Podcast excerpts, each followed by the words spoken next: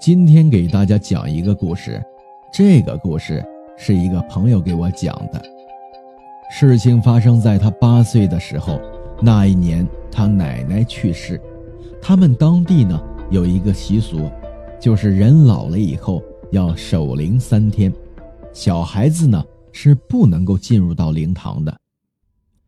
就在守灵的这天晚上，这个小孩呢就站在门口槐树下。看着父母，他的父母边烧纸边念叨着。小孩的妈妈看到小孩站在门口，于是呢就起身走向这个女孩，叮嘱她早点休息，然后走向槐树西边的厕所。他们家是三间瓦房，而槐树西边紧挨着的就是一扇窗户。当他妈妈刚走出槐树的时候，竟然看到灰暗的窗户边站了一个人。这个人的身影显得很瘦小，仔细一看，这个人竟然是小孩的奶奶。只见他两只眼睛直勾勾地盯着窗户里面。当时呢是二零零三年，那时候大部分家庭用的灯还是呈黄色光芒的小灯泡。能见度呢也是非常的低，在黄色灯光的照耀下，窗户的老人显得格外的恐怖。这个老人身上穿的正是小孩奶奶死时的寿衣。小孩的妈妈看到这一幕，吓得一屁股坐到了地上，在地上看着这个老人，他竟然双脚前指点着地矗立在那。小孩的妈妈惊恐地看着他，嘴里习惯性地喊了一声“妈”。这个老人听到以后呢，慢慢地把头扭向了他。这个时候，小孩的妈妈才看清楚他的面貌。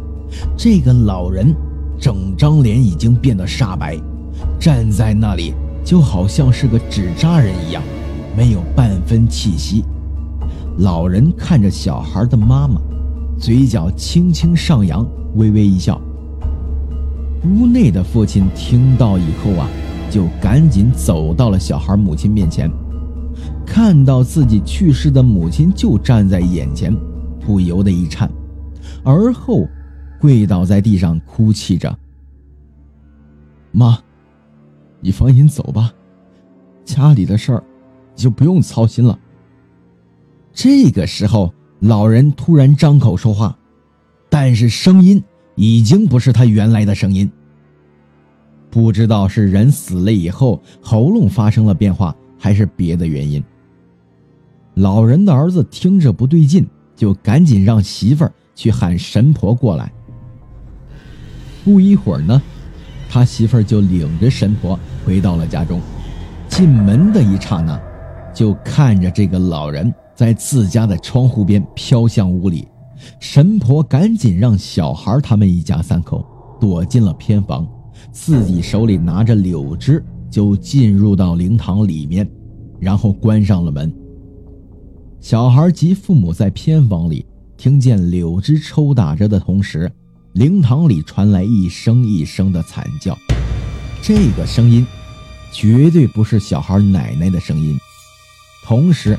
神婆嘴里说着：“该走就走，别停留，这不是你该待的地方。”然后嘴里就像唱戏先生一样，嘴巴念着唱着。大概持续了半个小时，神婆一头汗水的出了灵堂。她让小孩回避后呢，就告诉小孩的父母：“家里有不干净的东西，这个东西可能就是在老人活着的时候。”就已经在了，也可能是这个东西一直跟着老人。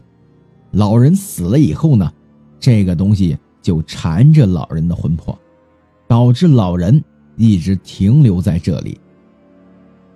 现在那个东西已经走了，老人也去了他该去的地方，你们就放心守灵吧。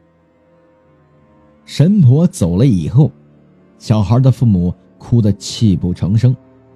出殡的那天，神婆又在老人的坟前做了一场法事。从那以后呢，就再也没有发生过什么怪事。本期故事到这里就结束了。如果你们有什么雷同的，或者是亲身经历的，可以在下方留言。